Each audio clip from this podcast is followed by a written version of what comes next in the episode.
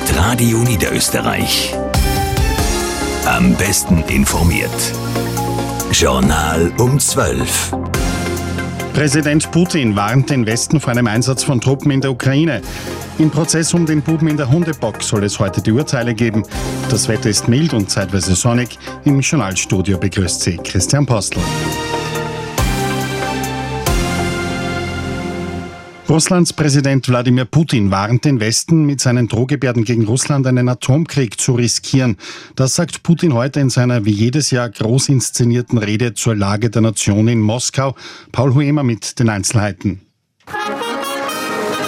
Vor der versammelten Politik- und Wirtschaftselite Russlands betritt Präsident Putin seine Bühne. Knapp zwei Wochen vor den Präsidentschaftswahlen weiß er diese auch zu nutzen.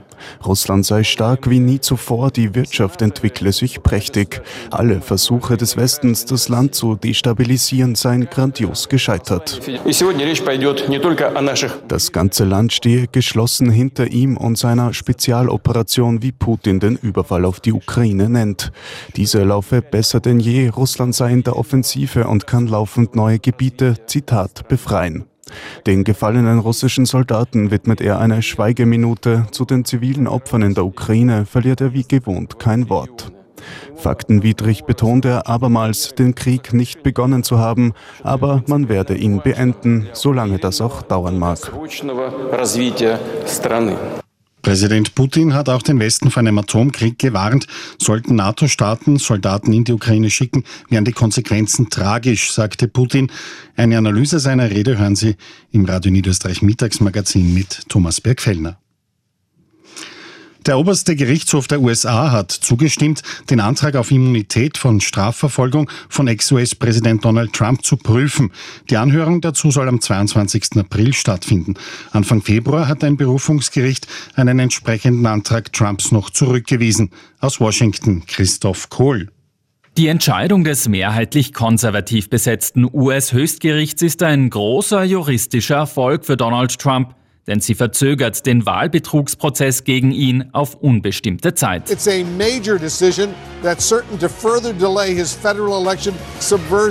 Es wird nun einige Monate dauern, bis die Höchstrichterinnen und Richter feststellen, ob ehemalige Präsidenten absolute Immunität vor Strafverfolgung genießen. Dass der Prozess gegen Donald Trump rund um den Sturm auf das Kapitol noch vor der Wahl im November stattfindet, wird laut Rechtsexpertinnen wie Joan Piskubik immer unwahrscheinlicher wahrscheinlicher. Dementsprechend erfreut zeigt sich Donald Trump in einer ersten Stellungnahme. Seine Verzögerungstaktik scheint zu funktionieren.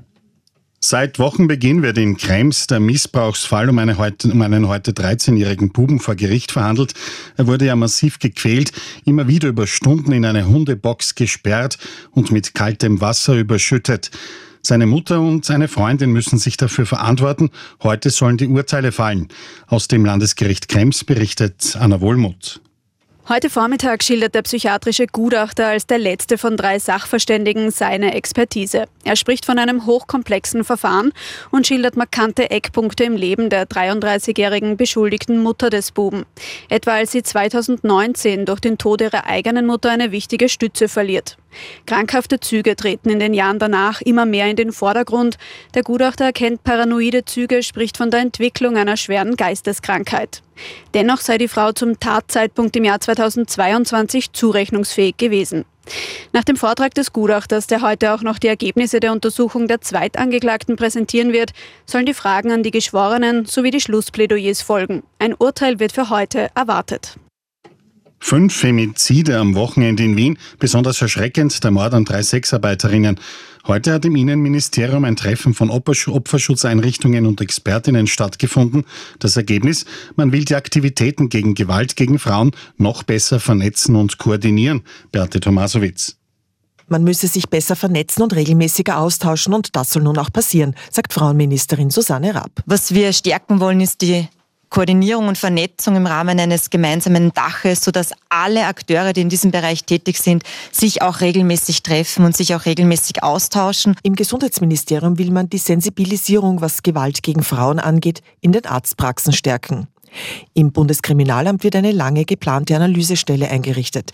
Die Erwartungen in diese Analysen sind hoch, sagt Marina Sorgo von den österreichischen Gewaltschutzzentren. Wo wir dann schauen, welche Risikofaktoren haben wir da vielleicht übersehen, um aus den Erkenntnissen heraus natürlich weitere äh, Maßnahmen ergreifen zu können. Man will aber nicht nur präventiv arbeiten, sagt Innenminister Gerhard Karner und hat Schwerpunktaktionen der Polizei im Rotlichtmilieu angekündigt.